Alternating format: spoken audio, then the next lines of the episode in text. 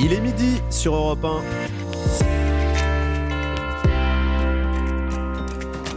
Europe 1 midi. Wilfried de Villers. Bonjour à tous, bienvenue dans Europe 1 midi. Au sommaire du journal, le joueur du Paris Saint-Germain, Ashraf Hakimi, mis en examen pour viol. La décision est tombée ce matin. L'international marocain est accusé de viol par une jeune femme. Il a été entendu hier par les enquêteurs. Autre enquête en cours, celle sur la disparition de Leslie et de Kevin dans les Deux-Sèvres. Un homme mis en examen pour enlèvement et séquestration. Nous ferons le point. Le coup d'envoi de la 38e campagne de collecte des Restos du Cœur est opération euh, essentielle alors que le nombre euh, euh, le nombre de personnes ayant besoin des services des Restos du Cœur a augmenté de 22% cette année. Nous serons dans un centre de collecte dans le Nord. Suite de la tournée africaine d'Emmanuel Macron après le Gabon, le président est en Angola aujourd'hui, visite placée sous le signe du développement des relations économiques. Dans le journal également le déplacement du ministre de la Santé François Braun à Lyon pour parler de santé mentale et de psychiatrie. Enfin, au rayon sport, le coup d'envoi du week le coup d'envoi ce week-end du championnat de Formule 1 est sur la ligne de départ. Écurie et un attelage 100% français. Alpine veut trouver ses marques dans le monde de la F1. Au programme de la seconde partie d'Europe 1 midi, la bataille sociale contre la réforme des retraites. La CGT appelle à paralyser la France le 7 mars. À midi 20, nous serons en ligne avec Didier Matisse, secrétaire général de l'UNSA ferroviaire. Manifestation et grève reconductible. Alors, Risque-t-on véritablement un blocage du pays de son économie? Les syndicats ont-ils suffisamment de poids pour faire plier le gouvernement? C'est ce que nous demanderons à Didier Matisse. Vous pouvez vous aussi réagir en nous appelant au 39 21. Autre invité d'Europe 1 Midi, Alain Rousset, le président du Conseil régional de Nouvelle-Aquitaine. Avec lui, nous parlerons des chiffres records de l'apprentissage. Plus de 8500 contrats signés dans le privé en un an. Enfin, le patriotisme, l'engagement, est-ce que ces notions ont encore un, ont encore un sens? C'est le sujet du vendredi thématique de la rédaction de la rédaction d'Europe 1. Dans ce contexte, euh, le retour, dans le contexte pardon, de retour de la, guerre en Europe, en Ukraine, nous parlerons des valeurs patriotiques et de l'engagement militaire avec le sociologue Sébastien Jakubowski. Vous pouvez lui aussi vous, lui poser vos questions, pardon, nous dire aussi ce que vous pensez du patriotisme. Le numéro reste le même, le 39-21. Et puis une première tendance météo, Anissa Haddadi, le temps reste perturbé sur la Corse. Oui, avec beaucoup de passages nuageux hein, sur l'île de Beauté, des nuages qui donnent des averses, des averses parfois marquées, de la neige à 1000 mètres d'altitude et puis toujours ce vent de nord-est qui souffle sur les côtes corses. Partout ailleurs, c'est bien plus gris aujourd'hui avec des températures relativement douces. Merci Anissa, on vous retrouve à la fin du journal pour une météo complète.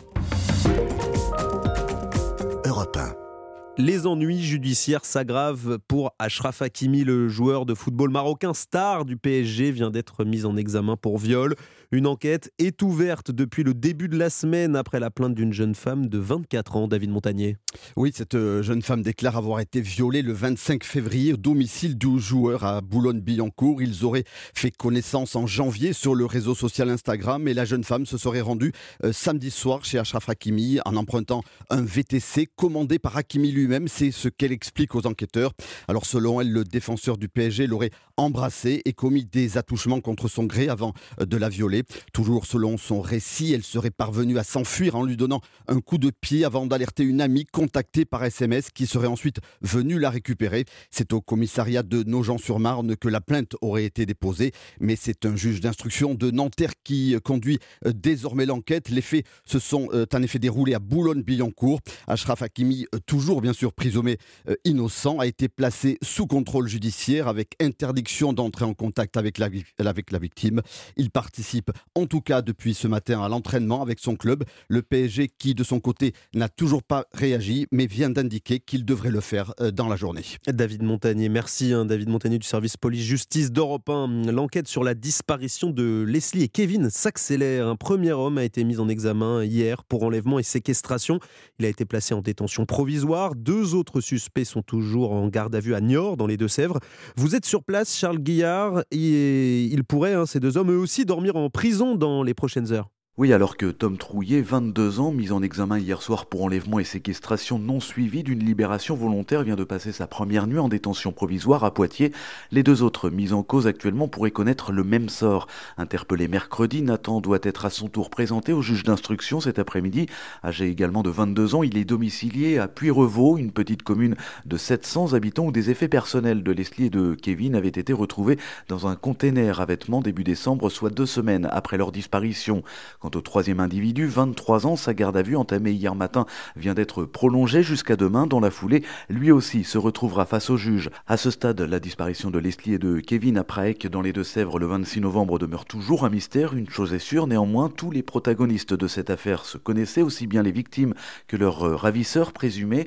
Les enquêteurs n'excluent aucune hypothèse, notamment celle d'un différent sur fond de trafic de stupéfiants. Charles Guyard, correspondant d'Europe 1 dans l'Ouest. Il est midi 6 sur Europe 1. Ils espèrent recueillir 9000 tonnes de produits alimentaires et d'hygiène. Les Restos du Cœur lancent aujourd'hui leur grande collecte nationale. C'est la 38e. 7000 supermarchés participent à l'opération dans tout le pays. Une campagne 2023 décisive alors que l'inflation a fait bondir de 22% le nombre de bénéficiaires. À Waskeal, les bénévoles euh, sont sur le pont depuis ce matin dans un hypermarché Carrefour. Reportage de notre correspondant dans le Nord, Lionel Gougelot.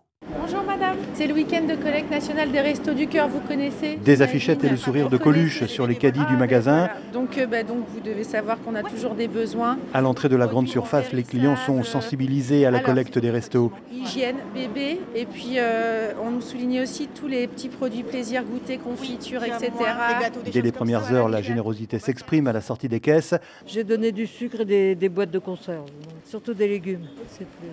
Oui, parce que bon, il faut que les gens arrêtent de penser qu'ils mangent que des pâtes et du riz, quoi. Autant de produits alimentaires et de première nécessité pour une population de bénéficiaires des restos en augmentation ici de 18% selon Dominique Mullier, bénévole responsable d'un centre de distribution. Il y a beaucoup, beaucoup de jeunes qui sont plus de 50% à avoir moins de 25 ans. Donc ça, ça m'interpelle parce qu'effectivement, les jeunes... euh, c'est quand même dommage de les voir arriver au resto. Quoi. Et malgré la baisse du pouvoir d'achat, Jean-Jacques, responsable du stock, ne craint pas un recul des dons. Non, les gens sont quand même généreux malgré tout. Malgré l'inflation, malgré... Ouais, bah, ils sont conscients de la difficulté aussi des gens et puis ben, voilà, chacun, à la mesure de ses moyens, euh, donne quand même. Ici, l'objectif pour les 135 bénévoles mobilisés tout le week-end sera de collecter plus de 9 tonnes de denrées alimentaires. À Wascal, Lionel Gougelot, Europe 1. Et ce soir, place au traditionnel concert des Enfoirés. Cette année, il a lieu à la Halle Tony Garnier de Lyon. Le spectacle va débuter avec le tube de Juliette Armanet, le dernier jour du disco. Comme d'habitude, les bénéfices des ventes des CD et DVD de la soirée seront reversés au Resto du Cœur.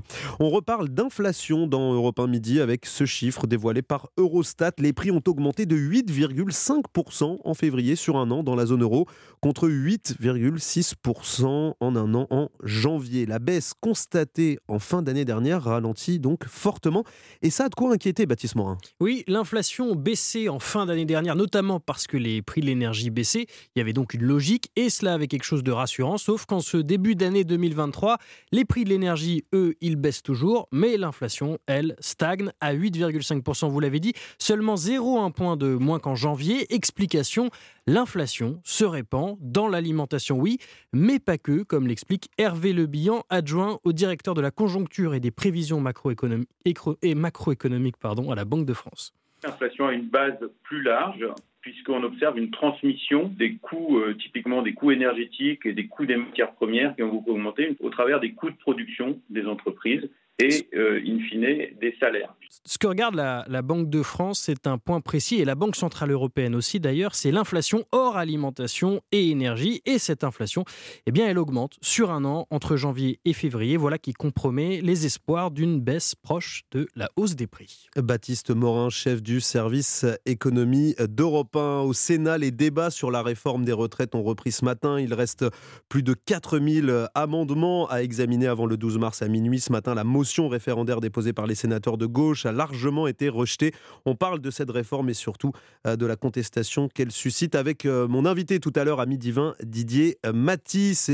Et euh, à présent, euh, trois, trois capitales hein, en, quelques heures. Ça, c'est le défi que va tenter de relever, enfin même que va relever Emmanuel Macron aujourd'hui pour la suite de sa tournée en Afrique centrale. Le président sera reçu à Brazzaville au Congo et puis à Kinshasa en République démocratique du Congo. Mais c'est en Angola qu'il débute la journée. Arthur Delaborde, vous êtes l'envoyé spécial d'Europe 1 à Luanda. Cette destination n'est évidemment pas choisie au hasard hein, pour le président. Oui, et en réalité, cette visite était même prévue il y a trois ans, avant d'être reportée à plusieurs reprises. D'abord à cause du Covid, à l'époque déjà, Emmanuel Macron voulait diversifier les partenariats pour sortir du précaré historique de la France, où les revers politiques et diplomatiques s'accumulent. L'Angola correspond à cette ambition. Allié traditionnel de la Russie, ce grand pays lusophone change progressivement de doctrine et se rapproche de plus en plus de l'Occident, observe un diplomate. Ici, il est surtout question d'économie. Un forum pour lancer un partenariat de production en matière agricole et agroalimentaire vient de se terminé. Selon l'Elysée, il s'agit d'aider l'Angola à préparer l'après-pétrole, l'or noir qui représente 90% des exportations du pays. Emmanuel Macron et le président Lourenço sont désormais en train de s'entretenir au palais présidentiel. Ils feront dans une grosse demi-heure une déclaration commune à la presse.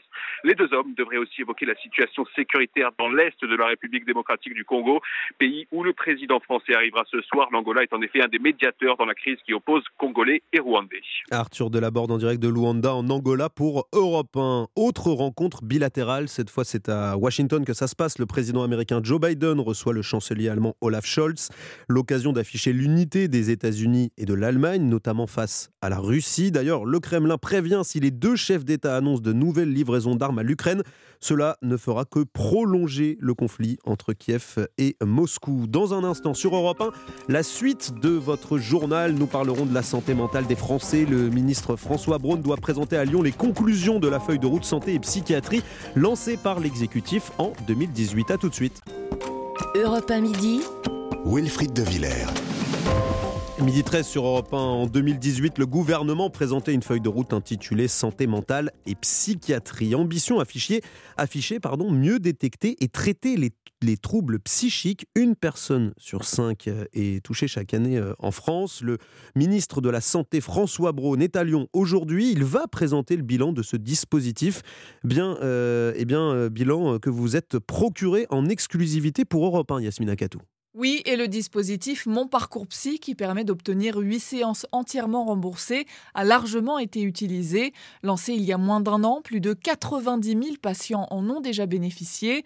Aujourd'hui, il faut passer par son médecin pour obtenir une ordonnance pour ces séances gratuites, mais le gouvernement envisage de donner la possibilité aux sages-femmes d'adresser leurs patientes à un psychologue lorsqu'elles repèrent des signes de dépression postpartum, car les bénéficiaires de Mon Parcours Psy sont majoritairement des femmes.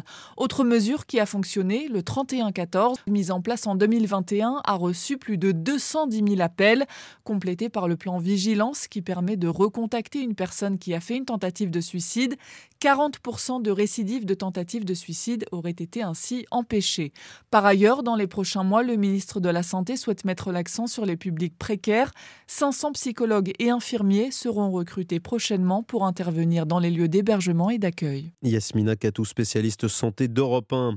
Le vendredi thématique de la rédaction d'Europe 1 aujourd'hui est consacré aux notions d'engagement et de patriotisme. Ont-elles encore du sens Êtes-vous prêt, par exemple, à vous engager dans l'armée pour défendre votre pays Alors qu'en France, on, on, parle de plus en plus du service national universel qui pourrait devenir obligatoire? En Suède, le service militaire obligatoire, lui, a fait son retour il y a déjà quelques années. Cette politique s'inscrit dans une stratégie globale appelée défense totale en Suède. Les explications à Stockholm de l'envoyé spécial d'Europe 1, Guillaume Dominguez.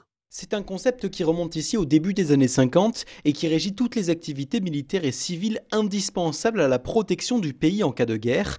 Pour faire simple, toutes les personnes âgées de 16 à 70 ans qui résident en Suède doivent participer à la défense du royaume en cas de crise, comme nous l'explique Michael Malm, stratège à l'état-major de la défense des armées suédoises. La défense totale a toujours fait partie du fonctionnement même de notre société.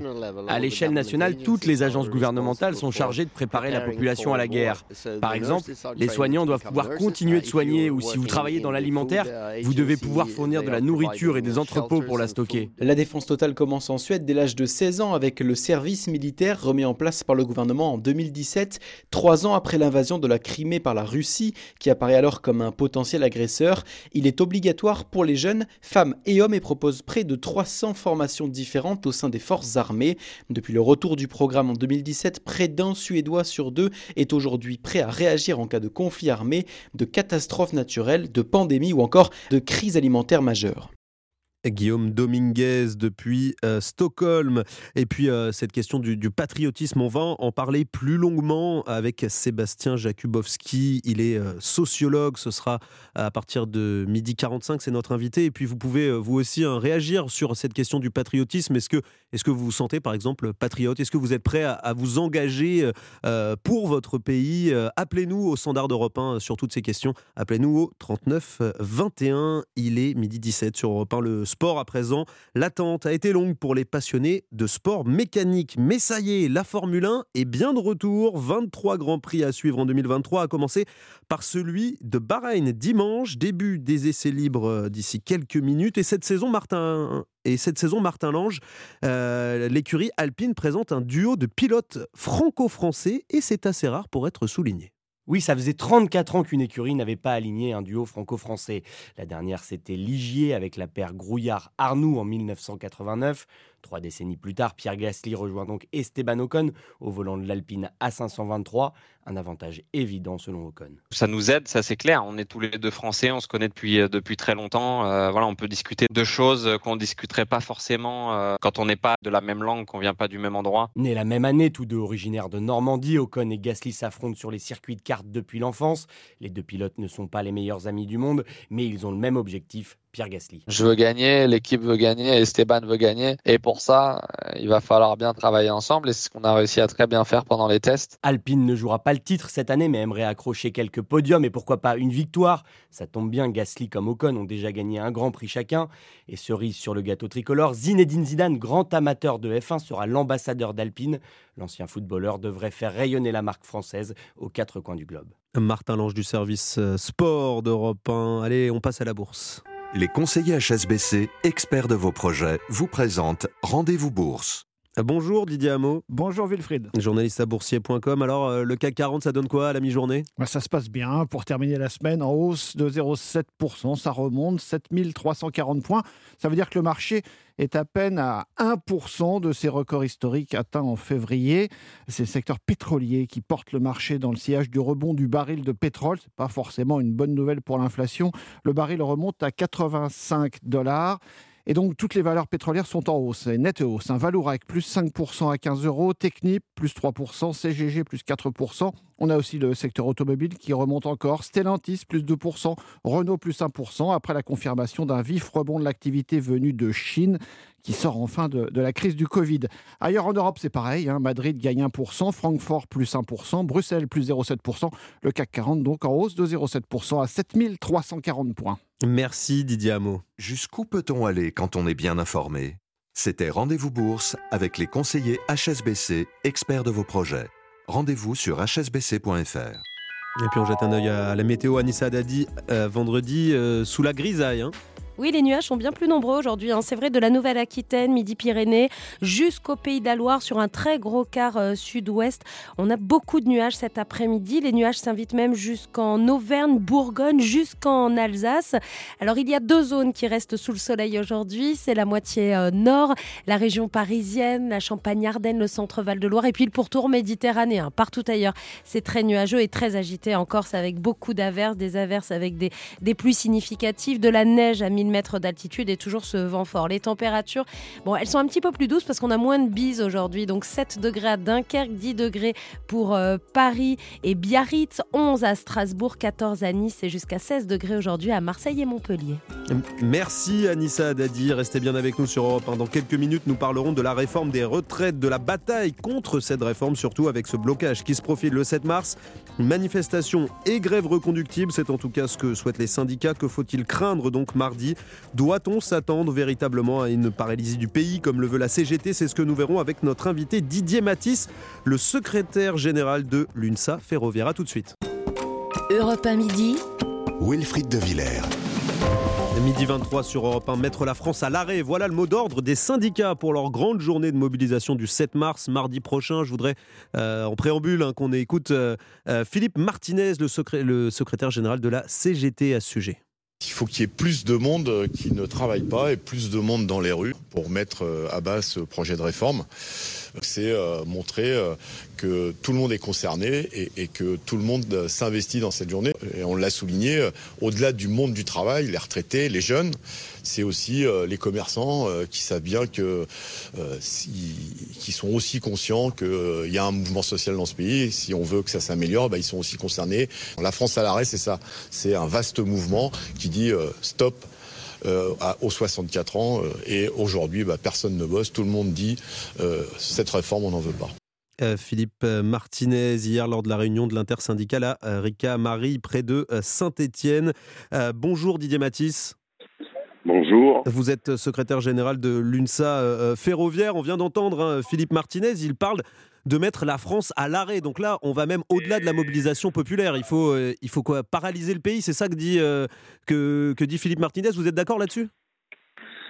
Bah écoutez, pour l'UNSA ferroviaire, nous partons en grève reconductible à partir euh, donc du 7 mars de 2023 et euh, nous voulons bien entendu euh, faire plier le gouvernement car cette réforme euh, est profondément injuste et punitive. Preuve en est, l'ensemble des syndicats sont vent debout contre cette réforme. Et, mais, là, là, on parle bien de, carrément de paralysie parce qu'on se dit une grève d'une journée, de deux jours.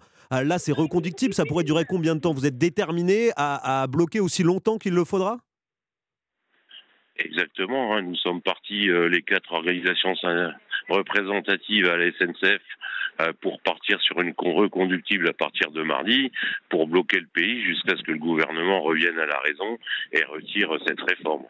Euh, euh, mais comment ça, se concrétise? Est-ce que vous avez déjà une idée de, l'ampleur hein, à la SNCF, de l'ampleur de, du mouvement de grève Est-ce qu'on a une idée déjà là-dessus Sur chaque fédération s'est prononcée? En fait, euh, ce ne sont pas les fédérations qui se prononcent. Hein. Les organisations syndicales, dont l'UNSA ferroviaire, mettent l'outil euh, de préavis de grève à disposition euh, des agents, et ce sont eux ensuite qui se positionnent. Et il est encore un peu trop tôt pour connaître le, taux de mobilisation pour la journée du mardi. Didier, Didier Mathis, vous, ce que vous voulez, là, si on le comprend bien, c'est de retourner quoi? Un scénario qui serait similaire à Sud 95, par exemple? Alors on a, on a, on a perdu la, connexion avec, euh, avec Didier Matisse. On va, on, va, on va parler évidemment plus en longueur hein, de cette question de, la mobilisation du mardi 7 mars euh, dans un instant après une page de publicité sur Europe 1 et après le euh, rappel des titres. À tout de suite. Europe 1 midi. Wilfried de Villers. Midi et demi sur euh, Europe 1, le rappel des titres avec vous, Simon Bourtambourg, bonjour. Bonjour Wilfried, bonjour à tous. Le joueur du PSG, Ashraf Hakimi, mis en examen pour viol. Une jeune femme l'accuse de l'avoir violé samedi dernier à Boulogne-Billancourt. Entendu hier par les enquêteurs, l'international marocain est libre sous contrôle judiciaire. Un troisième homme mis en garde à vue dans l'enquête sur la disparition de Kevin et Leslie. Un autre est entendu par la police alors qu'un ami proche du couple est mis en examen pour enlèvement et séquestration. Il a été placé en détention provisoire. Et puis les Restos du Cœur lancent leur grande collecte nationale. Près de 80 000 bénévoles seront présents notamment dans les grandes surfaces pour récolter des denrées alimentaires non périssables. Le nombre de bénéficiaires des Restos du Cœur a bondi de 22% cet hiver. La ville de Barmouth pratiquement encerclée par les troupes russes. Déclaration du patron du groupe paramilitaire Wagner. Depuis quelques jours, l'évacuation des civils s'organise dans cette ville devenue le symbole de la guerre en Ukraine. Voilà pour l'essentiel de l'actualité. Wilfried de Villiers vous accompagne dans la suite d'Europe Matin d'Europe euh, Europe 1 midi, mais euh, ce n'est pas grave Simon euh, Bourtambourg, merci beaucoup, on vous retrouve évidemment à 13h. Europe 1 midi, Wilfried de Villers. Midi 31 sur Europe 1, nous sommes en ligne toujours avec Didier Matisse, le secrétaire général euh, de l'UNSA ferroviaire, pour euh, parler euh, de la mobilisation de mardi prochain, grande mobilisation contre la réforme des retraites, doublée d'une grève hein, reconductible. Didier Matisse, là on parle donc d'une mobilisation dans la rue, d'une grève, et vous comptez, vous comptez que le mouvement dure, vous comptez persévérer si le gouvernement ne plie pas. Est-ce que c'est pas un jeu dangereux quand même de se dire, euh, dans ce contexte aussi où économiquement euh, c'est très difficile pour les Français en ce moment, on poursuit la grève tant, tant qu'il faudra et en même temps, euh, eh bien, voilà, enfin le, mouvement reste dur. Comment, vous, vous percevez ça, vous? La perception que les salariés ont en général, c'est que le gouvernement s'entête sur une réforme qui est, comme je l'ai dit, punitive et injuste, et donc euh, c'est au gouvernement à revenir à la raison euh, pour éviter de bloquer l'économie euh, pendant plusieurs jours. Mais vous assumez l'impact économique, Didier Matisse L'impact économique de, de, cette grève, vous, vous, vous, vous l'assumez en cette période d'inflation? Bah, malheureusement, il n'y a jamais de fumée sans feu et on ne fait pas d'omelette sans casser les œufs. Hein. Nous sommes, après cinq manifestations qui ont déjà regroupé énormément euh, de salariés. Le gouvernement euh, n'a pas changé son fusil d'épaule et nous sommes euh, donc au pied du mur et la seule solution est la grève reconductible. Hein. alors, je voudrais qu'on écoute hein, au sujet, au sujet de, de, la, de cette réforme des retraites, de ces grèves. Je voudrais qu'on écoute Didier qui nous appelle du Standard, Didier qui nous appelle du Pas-de-Calais. Bonjour Didier.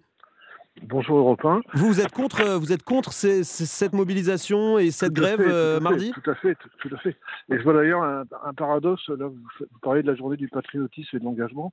Moi, je trouve que toutes ces, toutes ces actions vont, contre l'intérêt du pays. Euh, là, M. Matisse donne des arguments, mais ce sont des arguments qui sont très peu plausibles. Il dit la preuve, les syndicats sont tous d'accord, mais ça, c'est pas une preuve du tout.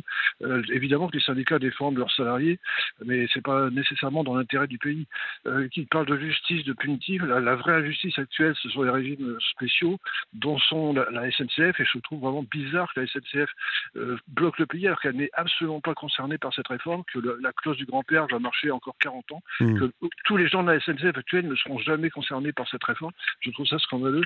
Il y a d'énormes avantages qui sont scandaleux. je ne vais pas en faire la liste. Donc moi, ce qui, ce qui, me, ce qui me, touche beaucoup, c'est que le pays est en difficulté, qu'on a un endettement maximum, même si l'extrême gauche dit que l'endettement, c'est pas grave, on rembourse pas les banquiers, euh, mais c'est absolument faux, il faut les rembourser un jour et on paye des intérêts. Euh, la France, elle, a des, dépenses très importantes à faire qu'elle n'arrive pas à faire. On voit tous les jours le problème de l'armée. L'armée, notre armée, si on avait une guerre en huit jours, on n'a plus Très bien. Ce matin, ce matin, excusez-moi, ce matin, je voyais une prof euh, en maternelle. Elle me disait qu'elle avait un nombre de plus en plus important d'enfants ayant des problèmes psychologiques. Vous en parliez aussi il y a quelques minutes. Il y a de, plus en plus d'enfants à problèmes psychologiques. Alors, euh, les enfants qui sont au téléphone portable dès l'âge de 6 mois et ainsi de suite. Mais, sur le, problème, le, problème, le, problème, le, problème, elle me disait que sa classe, 30 élèves. Il faut absolument un grand programme. Didier, Didier sur les, sur les, pour, pour revenir sur, voilà, sur, les retraites, on, on a compris, hein, vous, ce que vous, vous êtes contre cette, cette, euh, cette paralysie euh, du, pays, vous êtes contre le fait de, de mettre la France à l'arrêt. Euh, Didier Matisse, secrétaire général UNSA Ferroviaire, euh, qu'est-ce que vous répondez à Didier qui se dit bah tiens, moi je suis inquiet, j'ai pas envie qu'il y ait cette paralysie parce qu'économiquement, moi j'étouffe, on étouffe et c'est pas sérieux de la part des syndicats? Bah déjà, la réponse que je vais faire, c'est que votre auditeur n'est pas du tout au fait de la réforme des retraites. La clause du grand-père n'a rien à voir avec la réforme des retraites. Ce sont deux choses complètement différentes. Et euh, pour préciser, à la SNCF, on ne, on n'embauche plus au statut depuis le 1er janvier 2020. Donc c'est pas un sujet. Non seulement c'est pas un sujet parce que nous on n'embauche plus au statut, et deuxièmement ça n'a rien à voir avec la retraite. Et les cheminots sont impactés en devant travailler deux ans de plus, euh, à l'instar des autres salariés. Donc il est quand même toujours difficile d'entendre ce type d'intervention de personnes qui ne maîtrisent pas le dossier. Euh, Didier euh, Matisse, merci euh, beaucoup d'avoir répondu aux questions d'Europe 1. Je rappelle que vous êtes secrétaire général UNSA Ferroviaire. On va parler à présent hein, de, des, chiffres records dans l'apprentissage. Europe 1 midi, Wilfried de Villers. Midi 35 sur Europe 1, ce sont des filières de formation plus prisée que jamais, celle euh, donc dans l'apprentissage. Le nombre de contrats a augmenté de 14% en un an. On parle de 800 000, 837 000 pardon, contrats signés en, 2022. Et pour euh, parler de tout ça, nous sommes en ligne avec le président du Conseil régional de Nouvelle-Aquitaine, Alain Rousset. Bonjour. Bonjour. Vous le constatez, vous, dans votre région, ce fort attrait pour l'apprentissage?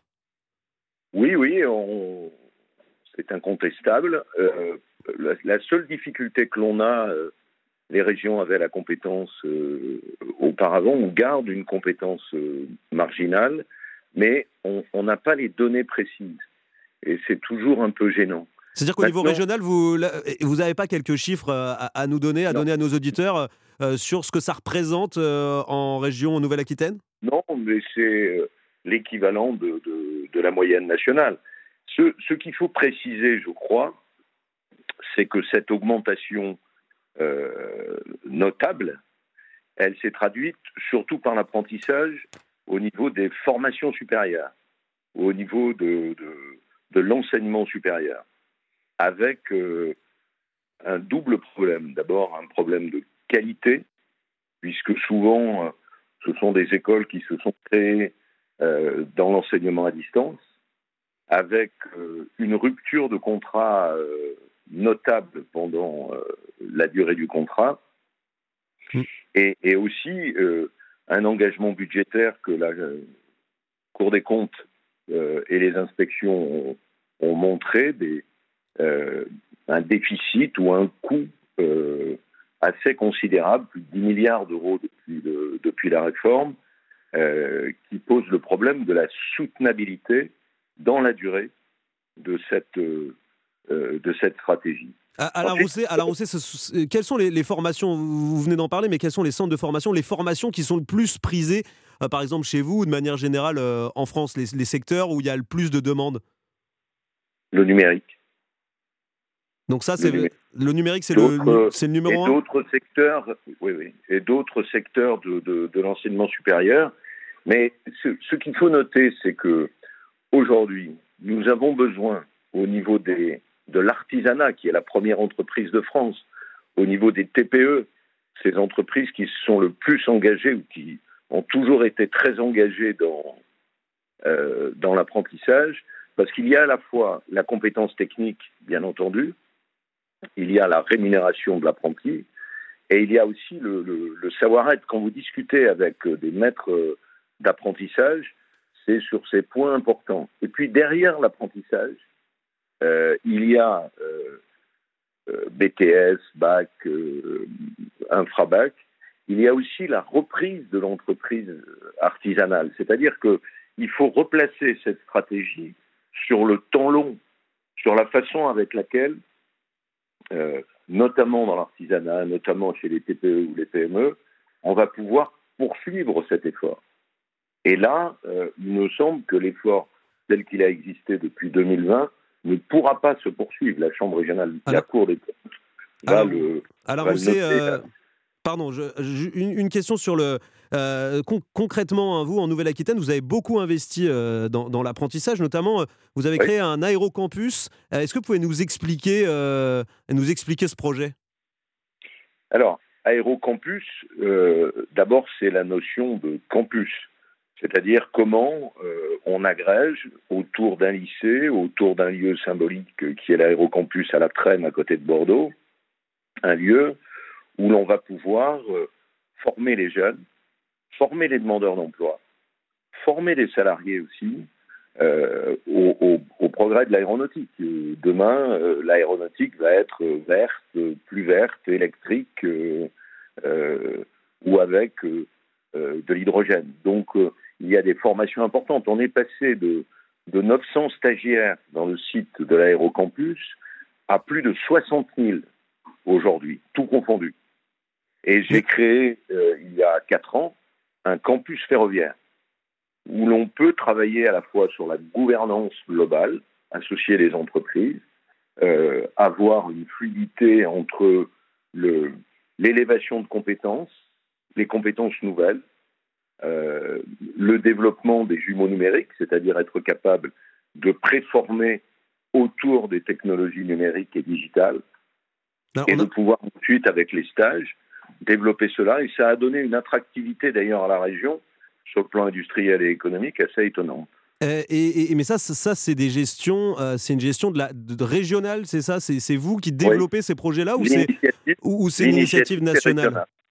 Non, non, non, non. L'initiative est purement régionale. Et comment ça se passe Elle a été reprise, elle a été reprise par d'autres régions, et c'est plutôt plutôt favorable. Mais on fait la même chose sur le plan du ferroviaire dans une, ce qu'on appelle l'étoile de Sainte, euh, en reprenant des friches industrielles de la SNCF est en développement, on est en train de le faire, avec le lycée Palissy, de développer des formations qui vont permettre la maintenance des trains, la remotorisation des trains, la dédiésélisation des trains.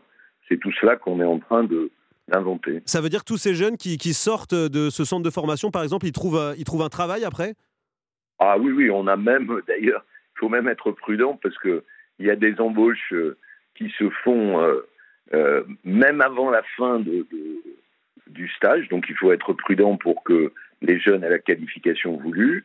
Et on a des entreprises qui euh, recrutent des promotions entières, notamment sur euh, la notion de maintenance aéronautique. Alain Rousset, euh, là vous parlez euh, donc des, de la gestion des, des régions. Euh, finalement, pourquoi, pourquoi l'État ne, fait pas, ne fait pas autant? Au niveau national, on n'a on pas ce, ce, ce développement-là? Non, non, ne disons pas, je vous l'évoquais tout à l'heure, ne disons pas que l'État n'a pas fait un effort financier. Simplement, il l'a fait sur le supérieur. Et l'inquiétude que nous avons, c'est que cette soutenabilité ne pourra pas se faire dans la durée. Parce qu'elle ne sera pas suffisante C'est suffisant déjà l'aide financière de l'État? Non, mais il faut qu'on arrive à concevoir un système qui tienne dans la durée, qui n'oublie pas les entreprises euh, qui ont besoin de, de, de, bac pro, de BTS, euh, euh, les, les, les petites entreprises. Et donc, quand on parle petite entreprise, c'est les territoires. C'est les territoires, c'est les zones rurales.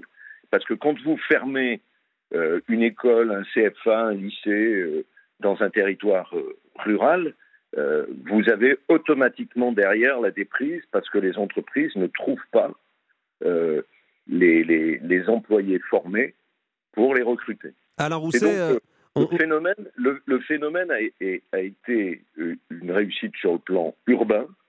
Ce que nous souhaitons, ce que nous disons, c'est attention aux territoires ruraux, attention aux villes moyennes, euh, attention à tous les territoires, parce qu'aujourd'hui, nos concitoyens ont envie, et on le voit dans les statistiques, de sortir des grandes villes, de sortir des phénomènes d'encombrement, pour aller sur les territoires euh, ruraux que nous revalorisons d'une certaine manière à travers ces stratégies. Donc ça veut dire que c'est plus facile d'être apprenti à, à, Bordeaux ou proche euh, d'une grande ville que dans des zones rurales, dans les Pyrénées-Atlantiques ou, ou, ou, ailleurs? Alors aujourd'hui, aujourd'hui le, le, le, système se maintient parce que les aides sont affectées euh, à tous les CFA, mais il y a une inquiétude des chambres des métiers, il y a une inquiétude euh, des chambres de commerce pour euh, que leur CFA continue à avoir des candidats.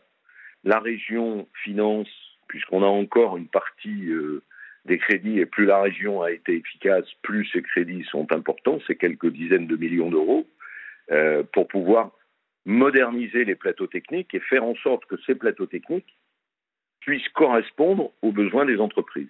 Alors, ce que vous dites, euh, Alain Rousset, c'est que, que cette, euh, ces formations d'apprentissage, en fait, c'est la garantie de la vitalité économique euh, de votre région. C'est ça qui vous permet des, de des tenir. territoires, et notamment des territoires ruraux.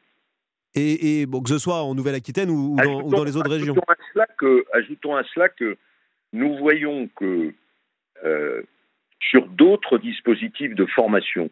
On a mis en place, notamment à la demande de France Compétences, euh, des actions spécifiques sur les jeunes, notamment très éloignés de l'emploi, qui sont au chômage depuis trop longtemps et qui sont euh, un peu cassés.